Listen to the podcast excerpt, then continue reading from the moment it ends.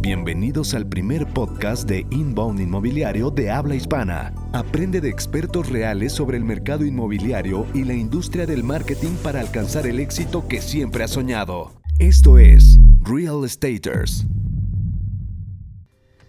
¿Qué tal amigos? ¿Cómo están? Mi nombre es Enrique Shakur, soy director de Qualium.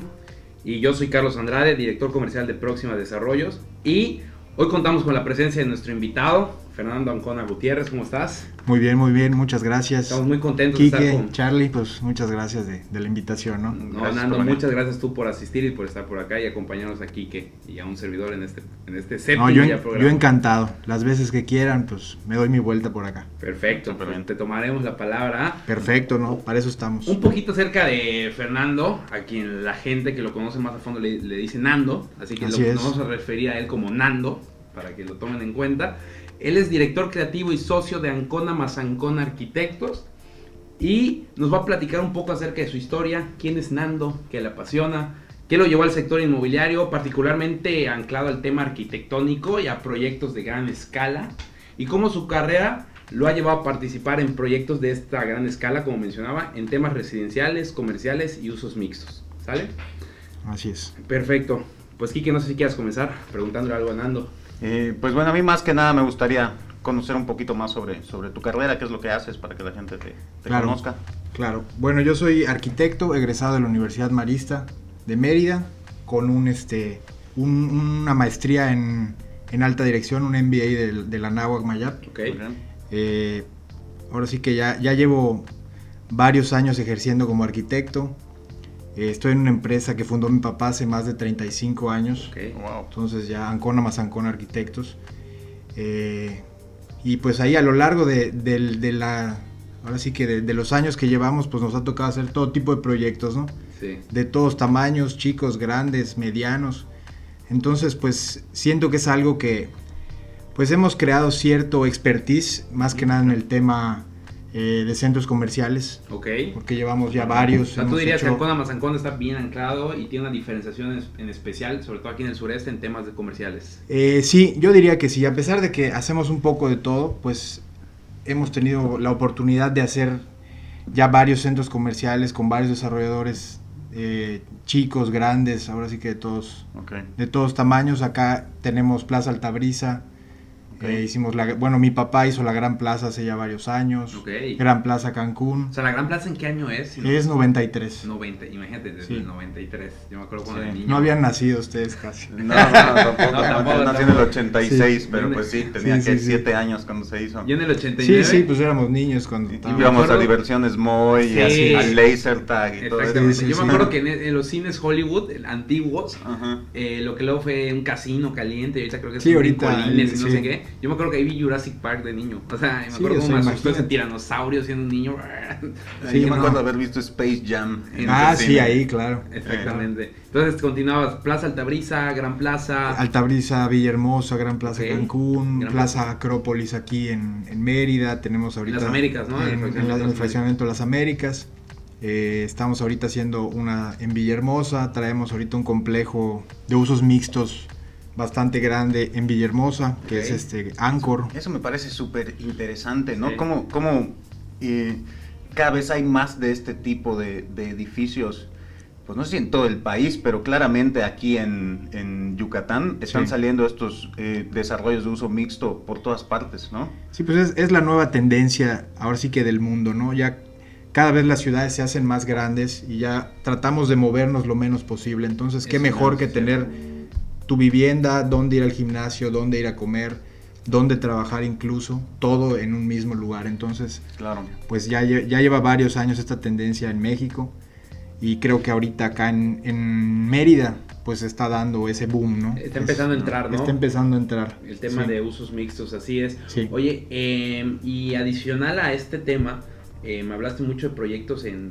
aquí en Mérida, en Villahermosa y creo que también en Cancún, en Gran Plaza Cancún. Traemos este dos, dos en Puerto Cancún, estamos, eh, ya traemos dos proyectos ahí de, de, torres de departamentos. Que está en la entrada de la zona hotelera. En, sí, en la entrada de la zona hotelera, que es donde está todo el desarrollo de Puerto Cancún, Así es. que es puro, pura vivienda vertical, hay un centro comercial ahí muy grande. Sí, de hecho es lo más exclusivo actualmente en Cancún, sin contar la zona hotelera, viene siendo esta zona de Puerto Cancún. Entonces ahí traen dos proyectos actualmente. Traemos dos proyectos, ya entregamos dos proyectos, uno ya está terminado, eh, y ahorita estamos empezando el, tercero ahí. Ok. Igual de, departamentos. Y ya brincándonos, también sé porque conozco de tu trabajo de la primera mano un poco. Tengo el placer de poder conocer tu trabajo y el de tu papá también. Entiendo que también ya brincaron, ahora sí que con pasaporte y todo. Así es, así es. Ahorita eh, hace unos meses abrimos ahí unas oficinas porque traemos unos, unos departamentos ahí. ¿En dónde? En Lima, Perú. Ok. Eh, entonces este, estamos ya ahí montando la oficina, ahí con unos socios arquitectos de ahí. Ok. Y, ¿Qué proyectos bueno, traen por allá? ¿Qué proyectos traen por, Pues ahorita principalmente traemos el, el de estos, el, de estos departamentos, que son tres torres bastante grandes. Ok. Son 20 23 pisos, si no me equivoco. Tres torres de 23 pisos. Sí. Ok. Eh, en una montaña. Eh, y pues hemos, estamos igual trabajando eh, otros departamentos de menor escala. Y pues ahí, pues ahí vamos, ¿no? Estamos buscando cómo abrir terreno por ahí, ¿no? ¿Y qué tan, qué tan diferente es para un arquitecto hacer un proyecto en una ciudad como Mérida o hacerlo en una ciudad como Lima, ¿no? Porque, o sea, de alguna manera el el terreno es distinto, ¿no? Eso de alguna manera... Eh, claro. Las normativas. No, y incluso la manera... De cimientos, la manera en la que se empieza la manera diferente. Y la manera de vivir, ¿no? Yo creo que principalmente, fuera de la parte técnica, como el cómo construir en una montaña o cómo, cómo o sea, toda la parte de pues de, permisos y todo que es que puede ser igual algo complejo pues tenemos ya gente especializada de ahí que ya se las sabe de todas todas ¿no? hacen alianzas comerciales o estratégicas al final para ese tema así es okay. entonces pues siempre apoyados con, con todo eh, pues con los estructuristas locales pues ahí es una zona sísmica ahí este pues es, es un tema completamente distinto al, a como estamos acostumbrados acá, ¿no? Claro. Entonces, fuera de la parte esa, ¿no? Toda la, parte de ingenierías, de lo técnico y todo. La manera en la que se vive ahí igual es, es diferente, ¿no? Entonces... Eh, Mencióname una diferencia que tú ya te hayas percatado entre alguien de Perú y alguien de acá. Pues empezando por, por ahí no, no usan aire acondicionado. Entonces, o sea, ahí los desarrollos eh, verticales no necesariamente tienen que tener y por lo general ninguno tiene aire acondicionado y te dicen, no, pues es que acá no se necesita, ¿no? O sea, es una costumbre muy de por acá, ¿no? Sí. Entonces, el tema de las alturas, para los plafones, para, para que pasen las instalaciones de aire acondicionado, todo eso. O sea, ahí pues no es necesario, eh, no, es necesario entonces ya, y están acostumbrados a alturas mucho más bajas, o sea, están... tienen, más bajos. Sí, ok. Sí, sí, sí. Entonces, pues es ya la, la, el cómo están acostumbrados a vivir ellos y cómo estamos acostumbrados a vivir nosotros. De hecho, pues tenemos esa alianza con un despacho local que nos está ayudando a tropicalizar nuestro proyecto para, pues ahora sí que para que nos apoye a, dejarlo para el, para el usuario de Lima, ¿no? Sí, claro, porque al final, tanto nuestro trabajo aquí, de aquí que hay un servidor, es adaptarnos al mercado digital actual, tu trabajo como arquitecto, como eh, socio, director creativo de un despacho, es adaptarte al estilo de vida, como mencionas, de una zona, para construir un complejo que facilite la vida y el estilo y las costumbres de esa zona. O sea, tú no puedes llegar a imponer nada. Tú tienes que llegar y adaptarte y diseñar algo que ahora sí que esté de acuerdo con el ecosistema, con el entorno, porque al final las construcciones de esta escala terminan siendo parte del ecosistema de una ciudad. Entonces eso es muy importante, tienes que adaptar a eso y al estilo de vida de la gente. Claro, y más que nada, pues para tener un producto atractivo para el, para el mercado de ahí. Sea comercializable, comercializable ahí. Exactamente. Que, pues a pesar de, tener muchas similitudes, pues sí, como cada país, pues tiene, tiene sus diferentes maneras de, ver las cosas. ¿Cuál consideras que es el proyecto más representativo de Ancona más Ancona? ¿Cuál es el que más te ha gustado a ti?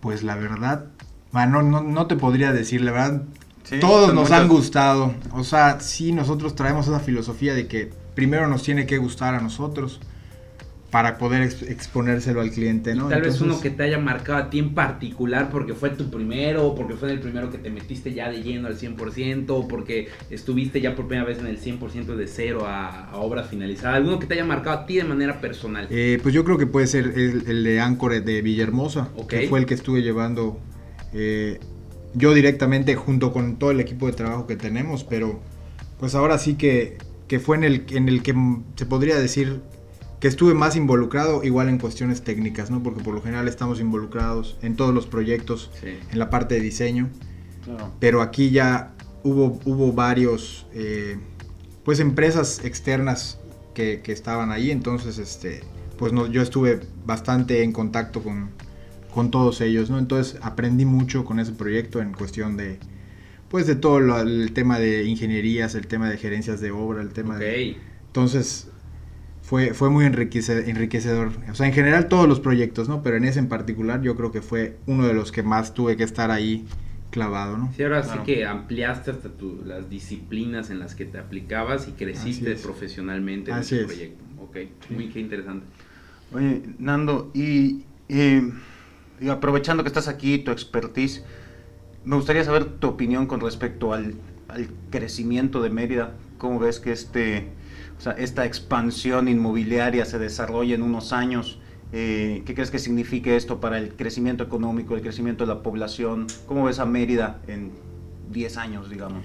Pues yo creo que ese boom eh, inmobiliario que, que se está dando ahora, pues es, es la respuesta de, todo el, de toda la gente que está viniendo Sí. de fuera a vivir a Mérida, ¿no? Entonces, eh, como ciudad, pues traemos una, una oferta atractiva, creo yo, para fuera del calor que a mucha gente que viene de fuera, pues, pues sí le, le huye un poco, pero Sí. nosotros que estamos ya acostumbrados, Sí, lo sufrimos también. época, ¿no? pero Luego vienen sí. en diciembre, por ahí, ya cuando llegan estas fechas es como, ¿qué hice, no? Que- Sí. Sí, sí. ¿Qué De hecho, pues yo tengo gente que, que conozco que se vienen a vivir acá y a los seis meses, cuando empiezan los calores, dicen, ¿sabes qué? No aguanto y se regresan a, a México o a otro lado, ¿no?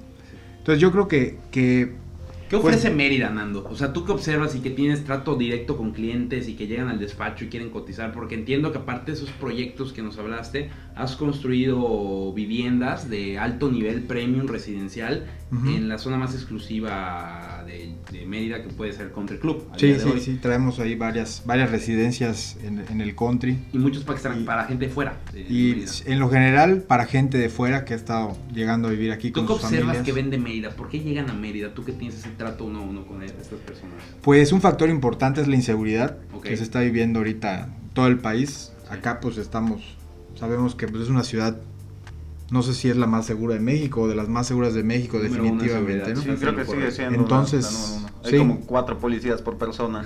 sí, no, la verdad es que pues el tema de la seguridad es importante. Sí. Eh, las escuelas creo que también es un factor importante ya.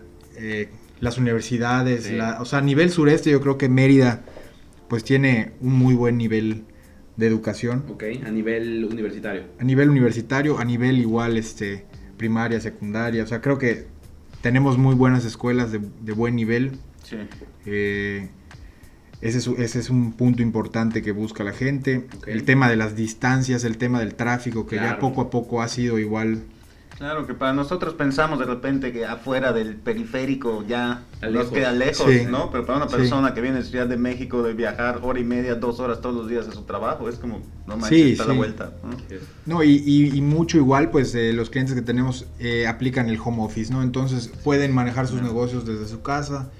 Entonces no, pues no tienen que estar en, en- en- en su negocio presencialmente, ¿no? Físicamente. Entonces, pues qué mejor que trabajarlo desde su casa y en un lugar que tengan todo a la mano, que tengan buenas escuelas, que haya mucha seguridad. Claro. Claro. Entonces, pues yo creo que esa serie de factores han sido lo- los que han influido eh, principalmente en el crecimiento de, de Mérida, ¿no? Entonces, eh, para puntualizar, gran parte de la derrama económica inmobiliaria está viniendo por gente de fuera que está trayendo su capital está empezando a construir por acá viviendas, luego empiezan con negocios, luego meten capital de riesgo y Claro. crecen, pero vienen por seguridad, por nivel educativo para sus hijos y sus familias y también por tema de distancias. Entonces, Claro. puntualizando esos tres son los que más has detectado. Pues los que hemos detectado, digo, supongo que habrá más y tendrán sus razones personales cada, cada quien, ¿no? A veces Sí, que claro. tienen familia, que tienen...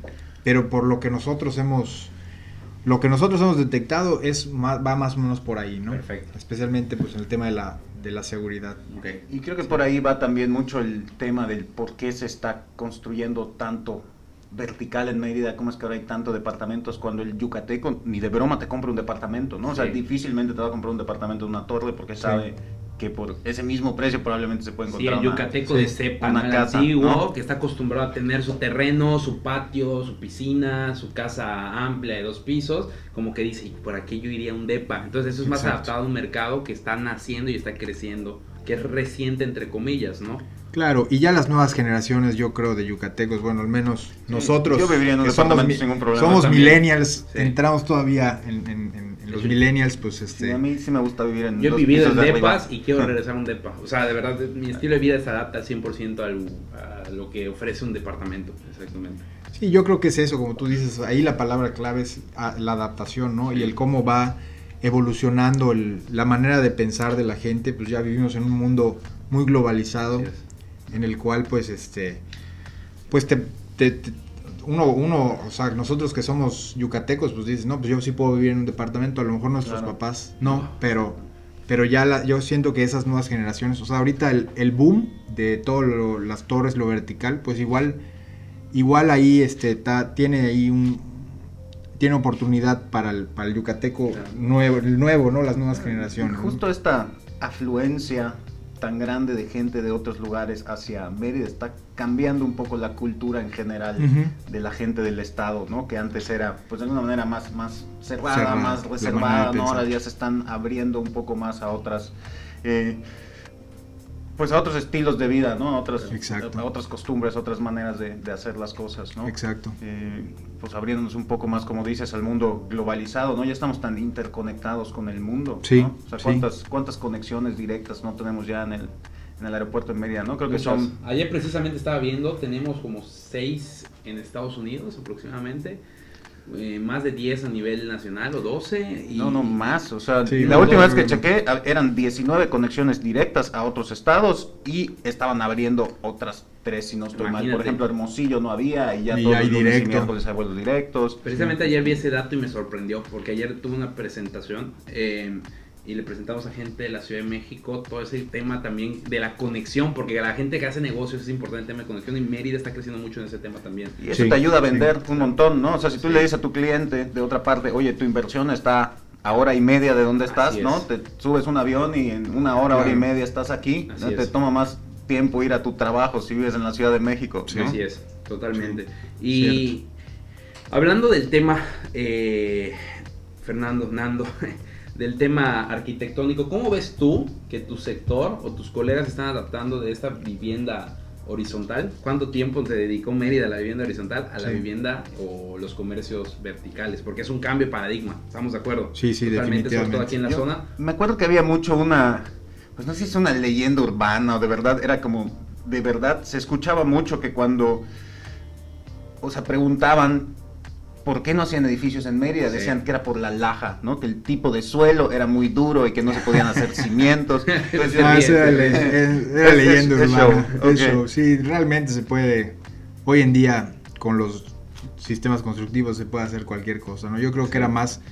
Pues tenemos bastante tierra. o sea, acá. se- seguro Entonces- es más caro, ¿no? Sí. Entonces, a lo mejor iba por allá. Claro, claro. Sí. Sí, es más caro, sí definitivamente. es- resulta más caro que en otras zonas probablemente, eh, por el tema del subsuelo yucateco. ¿Tú qué opinas? Eh, no necesariamente, yo creo que al revés, o sea, por el tipo de suelo que tenemos, pues es un suelo bastante duro y firme donde se puede cimentar un buen edificio, ¿no? A diferencia Sí, de, por soporte, de manera de- natural. de lugares donde se tiene que pilotear, o sea, meter pilotes. Ciudad de México. Claro. Sí, porque ahí pues abajo el, el suelo es, o sea, es lodo, agua, o es ¿no? entonces que se tienen más probabilidades de hundirse y todo, que acá, incluso pues en Cancún y todo eso. También tiene ese Se- tema. ¿no? Sí. O sea, se tienen, se tienen que meter los pilotes como estructura por, porque si no, pues En se, momento, se va. Sí, entonces yo creo que es más Leyenda urbana. leyenda urbana de, de las costumbres de acá que dice uno, pues si ya tenemos bastante tierra, pues mejor. Era mucho como lo que comentabas de Perú, que era un estilo de vida, el yucateco de hace 15 años, 20 años y más atrás, las generaciones de nuestros papás y nuestros abuelos, cero, como que cero costumbre y cero necesidad, ¿no? Había mucha tierra y mucho espacio aún en Mérida. Sí, tierra Claro. muy barata, entonces pues ¿para qué te vas para arriba, no? Te sale mucho más barato comprar un terrenito, construir tu casa, pero ya se nos se nos está acabando la tierra, Tierra, ¿no? O muy sea, tierra muy barata y también si tú ves un mapa, una foto de Mérida, o sea, hace 20 años, 25, literalmente veías un montón de monte en los alrededores todavía de... Ahorita ya está Dentro de todo- periférico, sí, dentro de mucha periférico. tierra. Ahorita se la toma, Ya está todo es una ocupado. plancha Sí, no, de concreto. salir sea, a periférico era como, o sea, Ya está estás en las lejos, ¿no? afueras O sea, de la ciudad, exacto, ya que lejísimo. Sí, yo vivo en Temozón, que es afuera, particularmente,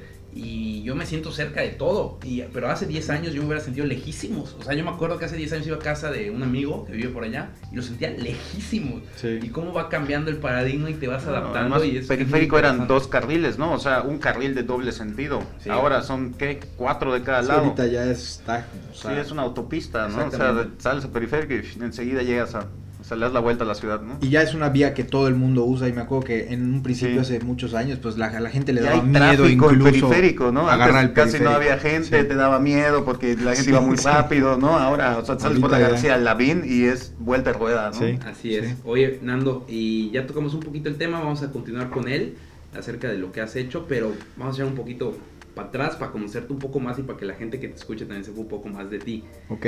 Eh, Nando Ancona, ¿qué hobbies, qué pasiones tiene?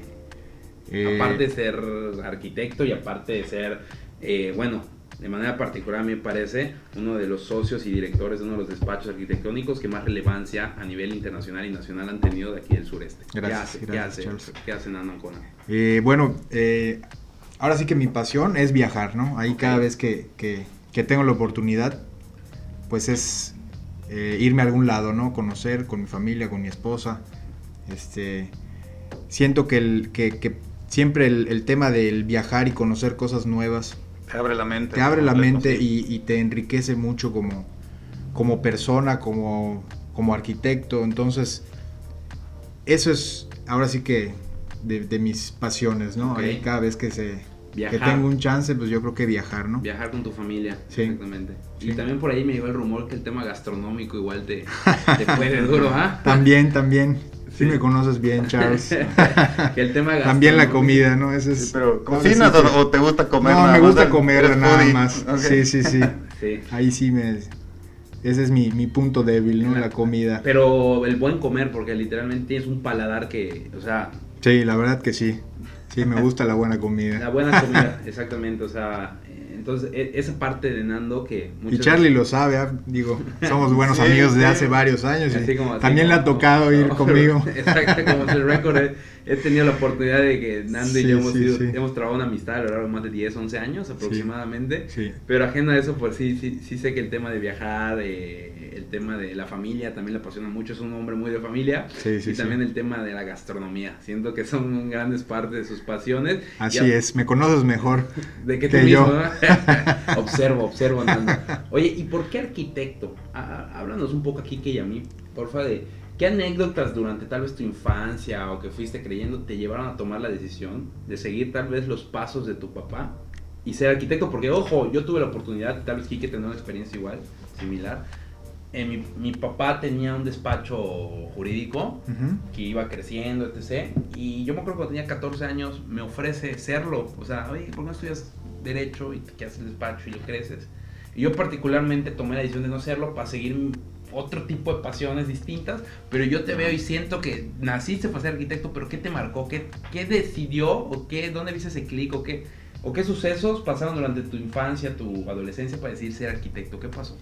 Bueno, yo desde, ahora sí que de- desde niño, desde que nací, pues viví rodeado de arquitectura, ¿no? Mi papá, eh, como ya les comentaba, pues él es arquitecto, él fundó la empresa, entonces, pues siempre me gustaba acompañarlo a las obras, eh, ir, a, ir a la oficina, incluso nada más a, ahí hacerme pato un rato, ¿no? Cuando era niño, Claro. lo acompañaba ahí para, pues para salir de la casa, ¿no? Entonces, yo creo que yo no me veo en alguna otra profesión, yo creo que desde, o sea, de toda la vida he sabido que arquitectura era, era, pues, era lo mío.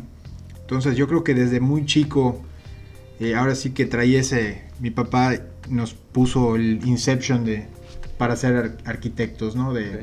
Mi hermano, mi hermanito también está estudiando arquitectura, entonces Hizo bien la chamba tu papá. hizo bien la chamba, sí, así es. Entonces yo creo que pues es eso, ¿no? Ahora sí que la arquitectura siempre he estado muy familiarizado y muy en contacto.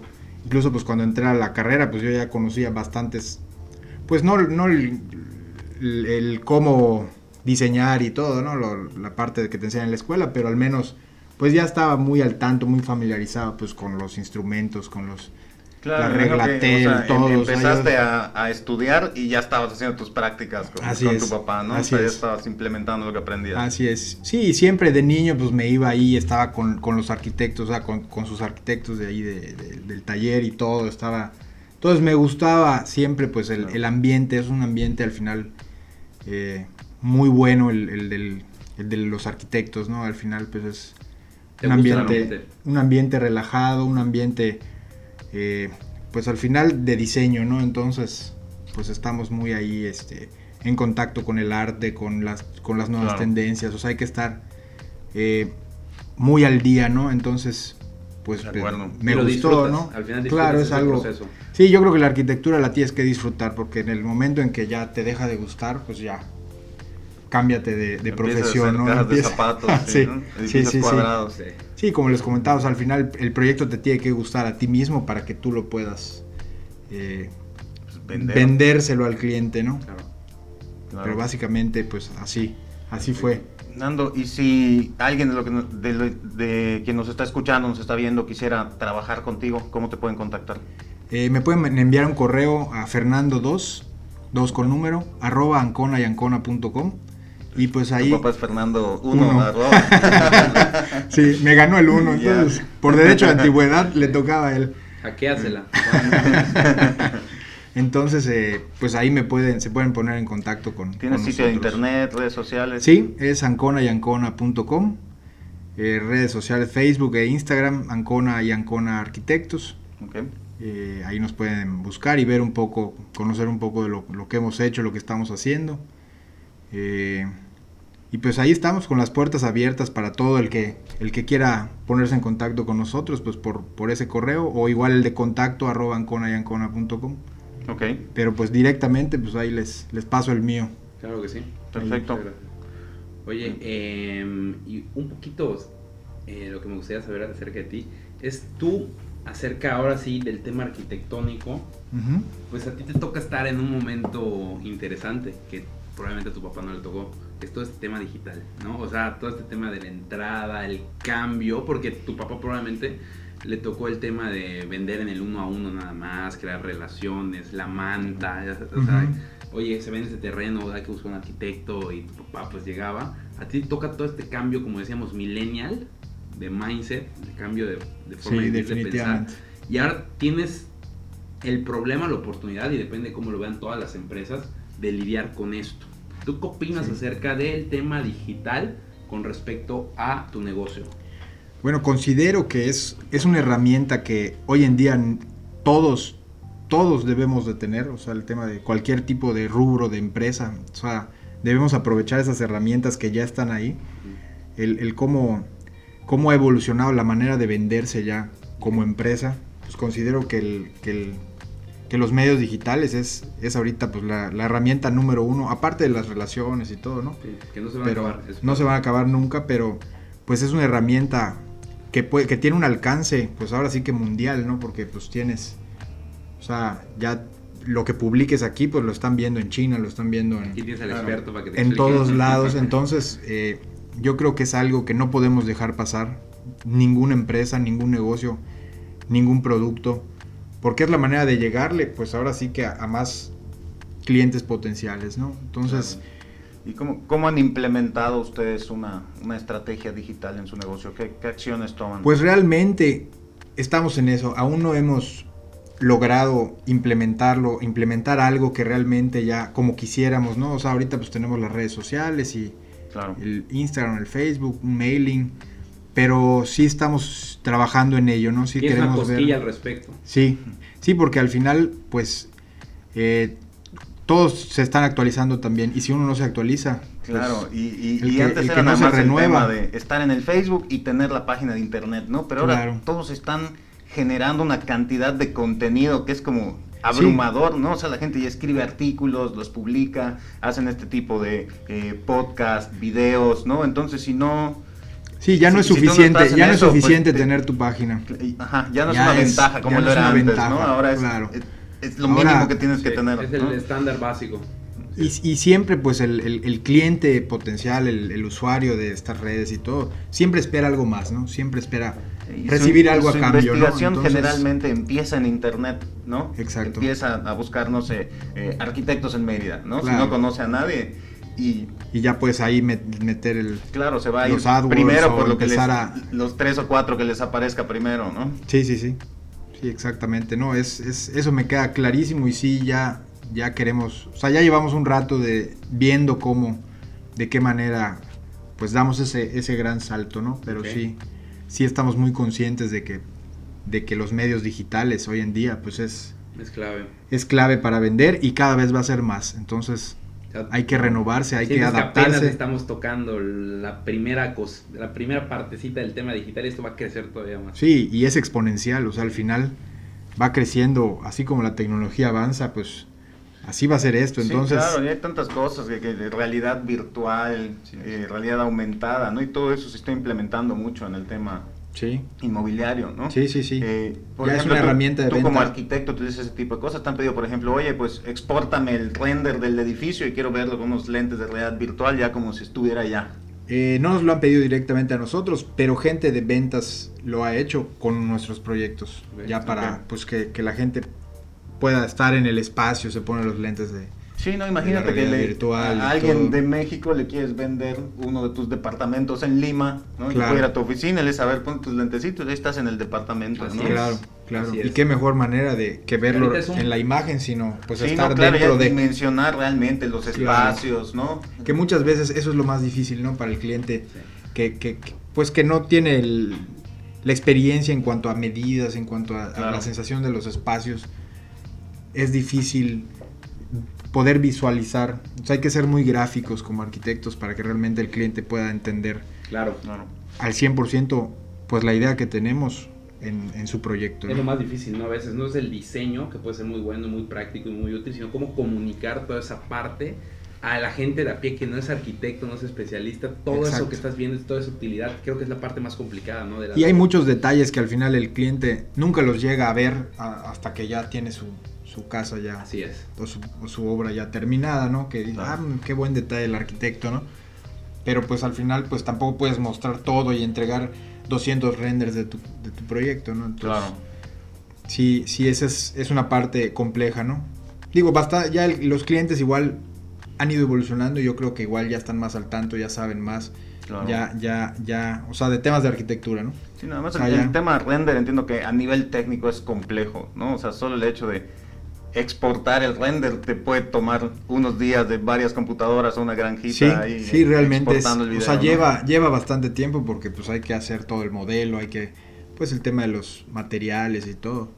Claro. Incluso a veces lleva más que el mismo proceso creativo, que realmente es lo que vendemos nosotros. Claro. Pero cómo se lo, cómo se lo comunicas al cliente tu idea. Entonces, Sí, hay, hay empresas es especialistas en eso, ya, ¿no? O sea, ya Sí. ves el arquitecto nada más hace el plano, el proyecto y luego te manda con otra empresa que se dedica nada más a renders y ya te lo Claro. exportan en, en, en, en video, en imágenes, Claro. como quieras. ¿no? que por lo general nosotros siempre le damos seguimiento a, o sea, no nos gusta decirle al, al, al cliente esta, ve, te lo va a hacer tal empresa de renders, sino le damos el seguimiento directamente con esa empresa de O sea, como que lo ve contigo, pero dices, vamos a llamar a esta otra empresa para que haga los renders y los No, incluso se le dice, lo va a ver esa empresa, pero la supervisión es mía porque al final yo soy el que voy a da- dar los acabados. Yo, o sea, yo le tengo que dar el visto bueno, Claro.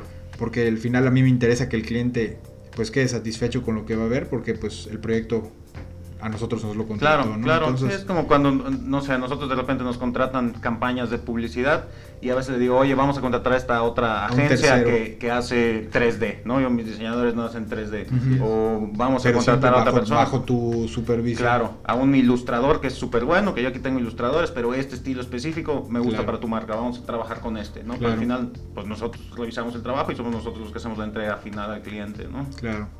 Sí, pues básicamente así es como lo hemos manejado y más que nada en proyectos grandes, ¿no? Proyectos inmobiliarios o comerciales y, o sea, de, o de vivienda vertical, es cuando ya necesitan los renders de ventas que ya son... Es un material comercial. Claro. Un material comercial. Sí, para que valga la pena, ¿no? Si haces algo así para tu casa, pues te va a salir más caro. Claro, y tenemos... Y tenemos, este, bueno, nosotros hacemos in-house también los renders, pero ya para algo más específico, pues ya les los recomendamos. Hay veces que el cliente ya nos dice, no lo voy a ver con tal persona. Okay. Y nada más nosotros le damos el seguimiento. Oye, Nando, y ya casi para cerrar, si te parece, vamos a cerrar con tres preguntas rápidas. Ok. Exactamente. Eh, tres preguntas, me respondes, tu opinión, exactamente, y ya, pasamos al cierre. ¿Alguna recomendación que tengas para futuros arquitectos o gente dedicada al ramo inmobiliario con foco en tu especialidad que son proyectos de gran escala, comerciales y residenciales o de usos mixtos? ¿Qué recomendaciones darías a arquitectos o gente del ramo inmobiliario? Eh, pues más que nada, eh, prepararse, sacar muy bien eh, sus números. Muchas veces pues es un error muy común que al, que al final no hacen sus, sus corridas. O sea, o sea, dice, va, pues yo tengo un terreno, pues vamos, caben, caben tantos locales y pues vamos a hacer esto. Entonces, parte de lo que nosotros hacemos es darles asesoría al cliente en, en que si lo, o sea, en que si, si esté bien lo que él nos esté pidiendo, ¿no? Entonces, eh, en base a la experiencia que tenemos de mix de locales, de mix de departamentos, de unidades de vivienda, de, el tema de permisos y todo eso, pues le damos esa asesoría. Entonces, la recomendación es que se informe bien, eh, que, se apoyen en un buen en un buen despacho de arquitectura con la experiencia. No, no, me estoy vendiendo el mío, ¿no? Pero, cualquiera, pero que, cualquiera que, tenga ya experiencia en el, en el ramo comercial o de vivienda vertical. Sí. Para que realmente esté muy bien pensado y que realmente pues su producto sea rentable, ¿no? Que ese es el objetivo, al menos de nosotros, que, el cliente quede satisfecho que tiene un, y que sepa que tiene un buen producto, un producto comercial que le va a funcionar, ¿no? Ok. Otra siguiente pregunta, acerca del tema digital, que veo que tienes la cosquilla. ¿Alguna idea para crecer ese tema para empresas de tu sector? ¿Qué se te podría ocurrir? de pronto? Ay, la verdad, está difícil. Ahí sí es un, ahí sí desconozco un poco. O sea, sería pues ver ahí con, los expertos, con ustedes, a ver qué estrategia nos pueden plantear, ¿no? Pero sí, sí, sí sabemos que, sigue evolucionando, ¿no? Ya el tema del inbound, de todo eso. O sea, al final es, tan cambiante que, que, uno tiene que estar actualizado. Entonces, Sí, sí, sí. Tendría que asesorarme con alguien porque sí, desconozco yo el tema. Entonces es honesto. La primera fue asesorarte con especialistas y la segunda es lo mismo. Asesorarte, con especialistas. Ve cómo Exacto. de manera natural te, lleva a asesorarte con Y llegamos al mismo, Exactamente. y es que así, debe de ser. O sea, al final nosotros, igual como despacho, no somos todólogos. Entonces buscamos también Perfecto. Eh, el, el, el trabajo en equipo, ¿no? O sea, nosotros pues nos apoyamos con el estructurista, nos apoyamos con el que hace la ingeniería financiera nos apoyamos con los del estudio de mercado, o sea, no quiero decir que nosotros hagamos todo en la oficina, simplemente pues nos apoyamos de la gente indicada para poder hacer que el proyecto y pues sea un trabajo bueno en equipo, ¿no? siempre. Siempre, siempre, hablamos de eso, o sea, especialmente el tema de la, de la especialización, eh, pues cada quien en su rubro, ¿no? Sí, no querer hacer todo, o sea, ahora sí que Zapatero ser como muy, muy bueno en algo muy especial y que todos te busquen para hacer ese algo, ¿no? Sí, sí, sí. Y pues ya tú buscas a la persona ideal también para lo que, Exactamente. tú necesites. Sí, foco en fortalezas, no en debilidades. Debilidades apaláncolas con un experto. Y tú foco en tus fortalezas. Última pregunta. En el mercado inmobiliario, tal vez a nivel local o nacional, ¿algún caso de ventas en marketing digital que te llame la atención? Que hayas dicho, oye, qué padre estuvo eso. Pues yo creo que uno de los, de los que más me ha llamado la atención de cuando empezaron fue Cabo Norte. Yo creo que empezaron con una, con una buena estrategia. Eh, hoy en día yo creo que ya todos los proyectos inmobiliarios tienen muy buena estrategia, tienen muy buen marketing, muy buen diseño, no solo arquitectónico, sino de branding, gráfico, eh, de naming, o sea, de marca como tal. Pues yo creo que ya todos están al día, ¿no? Todos, todos traen muy buenas propuestas y, incluso pues saben segmentar muy bien y saben a qué público ir dirigido y Claro. todo, con, con el tema de lo gráfico y todo.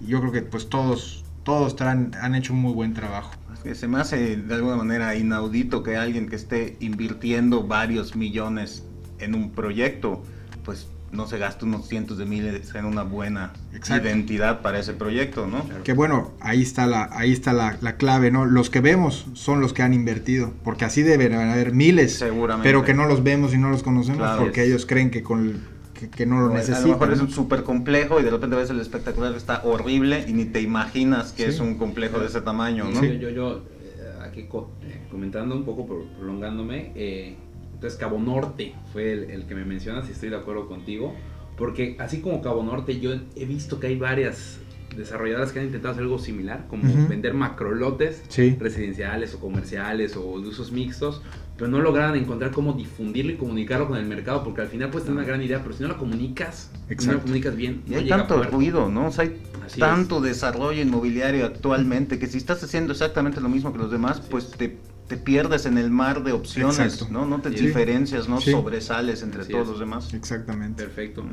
exactamente. Nando, pues muchas gracias. Fueron las tres preguntas rápidas. No sé, No, Kike, gracias a ustedes. algunos comentarios finales que quieras para cerrar el Eh, programa. pues lo mismo de siempre, ¿no? Eh, agradecerles por escucharnos, eh, pedirles su apoyo para difundir este programa y pues ya saben que nos pueden encontrar si tienen preguntas, si eh, ustedes trabajan en la industria y quieren asistir al programa, por favor, mándanos un mensaje, estamos en Instagram como arroba realstatersmx o yo estoy en Twitter, Instagram, todas las redes sociales como arroba eshakur y em, pues igual me pueden mandar un correo a dirección arroba qualium.mx.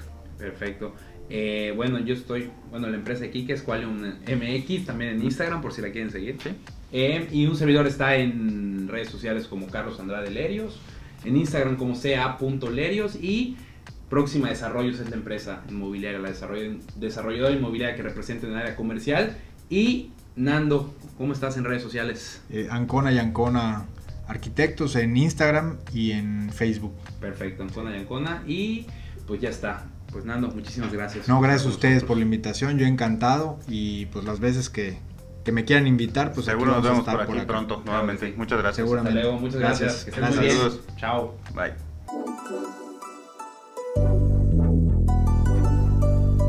Este episodio de Real Staters ha llegado a su fin. Suscríbete ahora para seguir recibiendo estrategias y consejos inmobiliarios que te permitan alcanzar el éxito que siempre has soñado. No olvides calificarnos y escribir una reseña para que podamos seguir generando contenido de valor para empresarios y profesionales del sector inmobiliario. Nos vemos de nuevo la próxima semana en Real Staters.